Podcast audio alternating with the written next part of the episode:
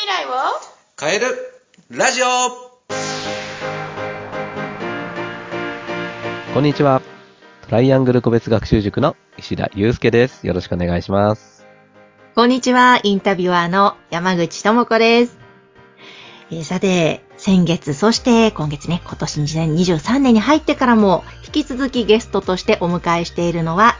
競泳日本代表選手、株式会社、八島電業者所属の内藤良太さんです。よろしくお願いします。はい、引き続きよろしくお願いいたします。あいよいよちょっと今回ね、ゲストとしては最終回となったわけですが、石田先生、今回はどんなテーマで話しましょうか？そうですね。あの、ちょうどですね、各年代の方々が今日ね、3世代揃っていらっしゃいますので、はいあのーまあ、10代、ね、20代、30代、40代っていう風に、年を重ねていくごとに、なんかこう、あの時こうだ、こうすればもっと良かったなとか、そういうのってやっぱ感じる場面っていうのが、あのーね、日常生活、誰しも思う部分ではあると思うんですけれども、まその部分で、あのか、年を重ねていくことに、あの時もうちょっとこうしとけばよかったな、みたいなところのテーマで少し話していければなと思います。いや、ちょっとこれも面白いですね。えーじゃあ、まずは、ね、10代、20代コース、内藤選手からですかね、石田先生。はい、そうですね、はい。はい、うん、いかがわかりました。そうですね。まあ僕の場合10代、まあ高校生ぐらいですかね。やっぱり、もうちょっとこうしてよかったなって思うのは、もうちょっとその、レースに対して自分をコントロールすること。例えば、あの、僕結構、極度の緊張症っていうか、高校生の時って、もう緊張しすぎて体がガッチガチになっちゃう試合っていうのはたくさんあったんですけど、やっぱ今思えば、そんなに思い詰めることなかったなっていうか、本当に、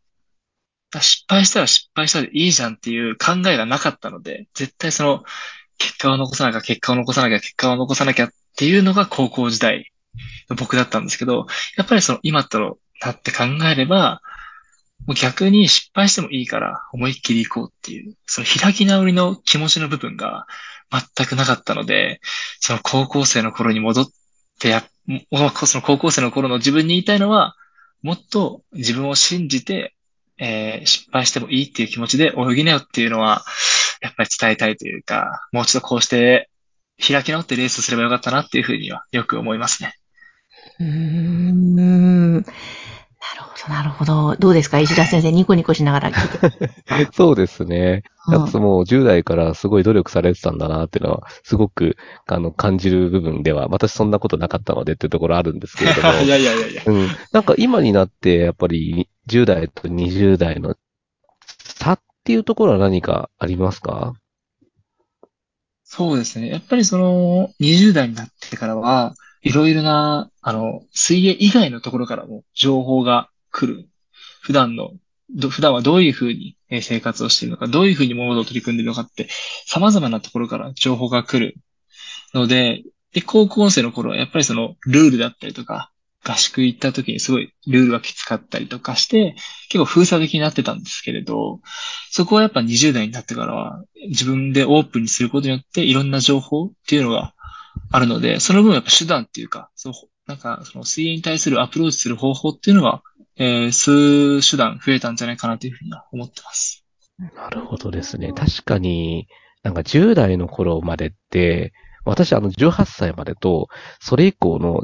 人格、人格？人が全然違うんですよね。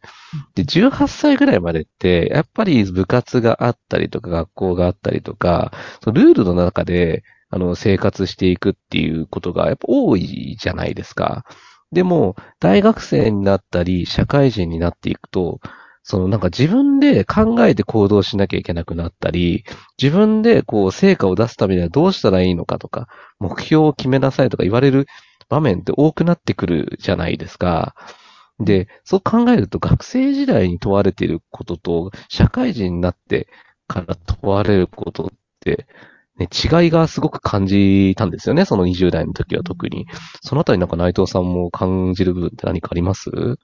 いや、そうですね。やっぱり、まあ結構僕の中の境目は、まあずっと水泳をやってるんですけど、その大学生から社会人、この分かれ目というか、そこの学生か社会人かで全く違うと思思いますね。うん。その考え方もそうですけど、やっぱり社会人になったら、結果、結結果はもちろん出さなきゃいけないですし、スポンサーの、しスポンサーもしてもらってるので、やっぱりその分、期待というか、その、やらなきゃいけないじゃないですけど、まあその、プレッシャーっていうのは常に感じながら過ごしているので、やっぱりそこの学生は、まあそのチームのために、学校のためにっていうので、まあちょっと言ったら、まあ、柔らかいじゃないですけど、一致団結して頑張るぞっていうのが大学、学生で、社会人はもう本当に自分でどうにかしなきゃダメっていう状況になるのが社会人だと思ってるので、そこの差はすごいあるのかなっていうふうに思います。うんそうですよね。山口さん、そのあたり、大先、大先輩、大先輩って言ってます。40代代表です。40代代表としてどう思われますか？そうですね。何でしょう、もう学生の頃どうだったかなって、はるか昔で忘れかけているんですが、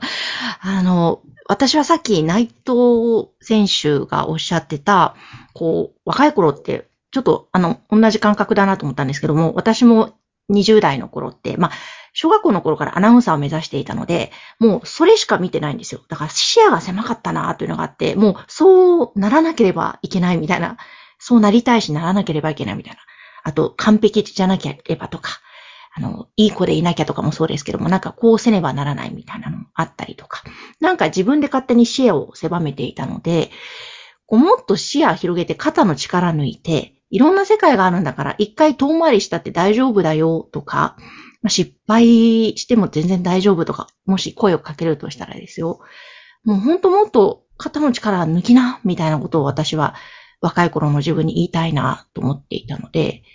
うん。なんかすごいさっき聞きながら納得だなと思ったり、あとよく人とね、比べたりとか、あと自己肯定感も結構低かったので、自分はダメだみたいな、そんなところもあった人間なので、本当にそんなことを思う必要はなかったな、というのがあって、もしね、それが、じゃなくて、自己肯定感高く私いけてるとか、まあそういう 表現もあれかなととも思いますが、何か自分をそう肯定して生きていったらまた違ったのかなとも思うけれども、そういう段階があったから、今、すごくなんか開けてきて、あ、すごく楽しいな人生って思うことが、なんか増えて豊かになっているのはそのおかげだから、いいとも悪いとも言えないなっていうところもありますかね。なるほど。なんか、私は、なんか山口さんや内藤さんは素晴らしいなと思ってて、なぜなら、あの、学生時代に目指すものがちゃんと明確になっていたってところがすごく素晴らしいなと思ってて、正直私学生生活でただただ学校行って部活やって、で別になんとなく大学には、大学受験はするんだろうな、みたいな、ただもうごくごく普通の学生生活を送ってたんですよ。で、ただでも多くの学生っていうのは、多分そんな感じなのかなって思っていて、で、だから目指すものがあるこのお二人っていうところは、本当なんか、こう、ね、小さい頃からも素晴らしいなっていうふうに私は感じてる部分があるんですよね。だから、逆に私はそういう目指すべきものがあったお二人は、なんかすごいなって、個人的には思ってるんですよ。ありがとうございます。ねありがとうございます。しんみりになっちゃいましたね。しんみりになっちゃってますね。でもなんか、うん私の場合はもう大挫折をしたので、もうアナウンサー試験に落ちまくって、挫挫折をしたので、まあそこから自信を失ったところから、また現場経験を踏んで自信を取り戻していったので、なんかね、まあ夢があってもなくても、きっとみんな人間失敗することとか、ね、これまでの配信会でもお伝えしてきましたけど、いろんなことがあるけど、本当それって成功とか次につながる糧なんだなというのは思いますね。うんどうでしょう、内藤さん。そうですね。はい。あのやっぱりその、今、頑張った分、その未来が明るくなるっていうふうに、まあ僕も今、この日本代表に、えーこの間選ばれたんですけど、やっぱ、その幸せをつかむためには、その前の自分で頑張らないといけないので、例えば、えー今僕は、その、24年のパリオリンピックに向けて、えーと、努力、えー出場を向けて、えー日々練習をしてるんですけど、そのためには今頑張らないといけないと思ってて、今頑張ったら未来の自分が、えー幸せになるっていうふうに、えー思ってるので、で、いざその24年の時、パリオリンピックにもし選ばれた時は、っぱその過去の自分っていうのは褒めてあげたいし、えーちゃんと選ばれた、そうやってきた努力っていうのは、えー正しいことだったよっていうふうに、えー思えると思うので、やっぱりその今っていうのを大切にして、えー練習は、努力はしていきたいなっていうふうに思ってます。いやー、これは、オリンピックに出場したら、このポッドキャストはめちゃくちゃ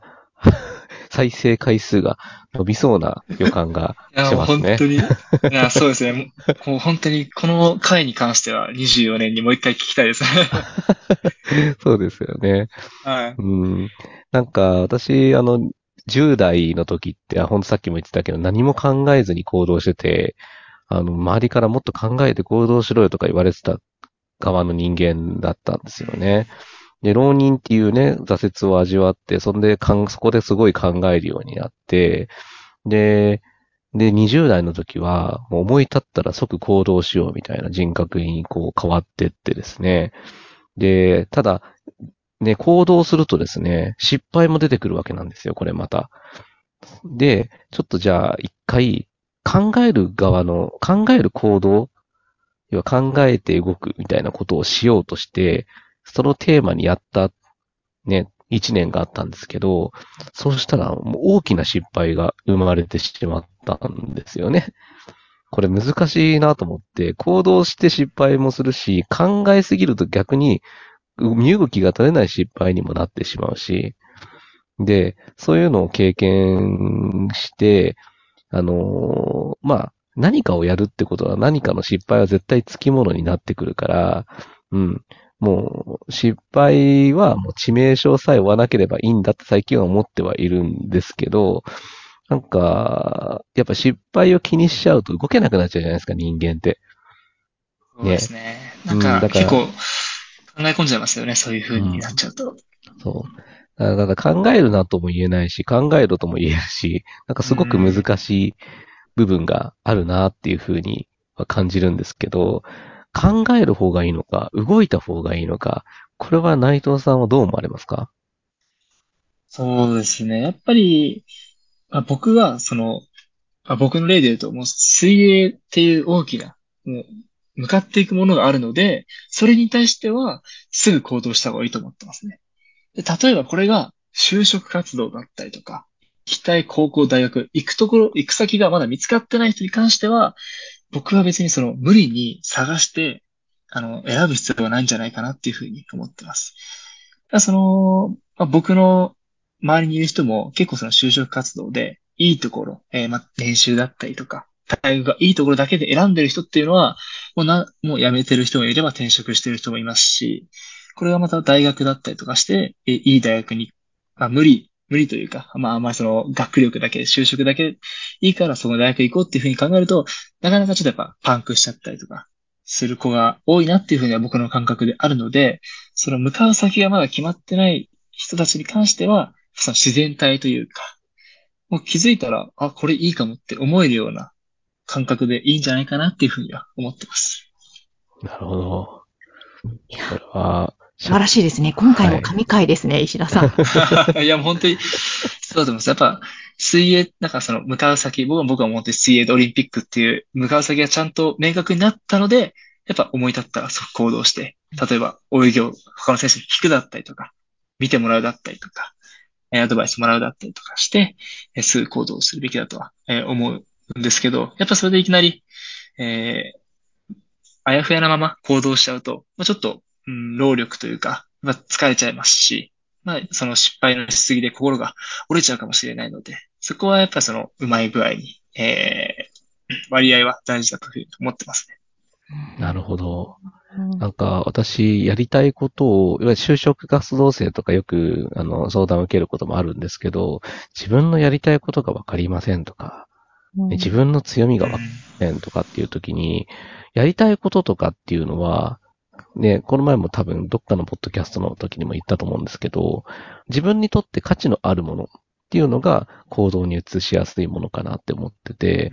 でそれは、あのー自分がすごくやっていて楽しいこと、逆に、あの、失敗し挫折して、なんとかそれをクリアしたいと思っていることが、自分にとっての将来のやりたいことにつながっていくんじゃないかって思ってて、私は勉強があんまり得意ではなくて、その勉強ができるようになる自分になりたいって思って、あの、お今の職業を選んでるところはあったんですよね。だから、そういうなんかこう、やりたいことを見つけるってなった時に、やっぱ何かきっかけっ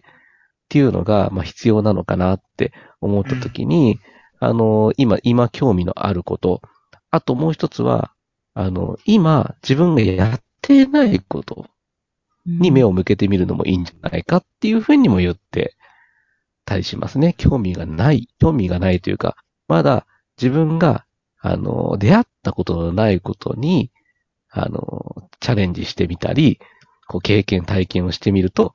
何か新しい気づきがあるんじゃないかっていうふうなことをよく言ってたりはするんですけれども、うん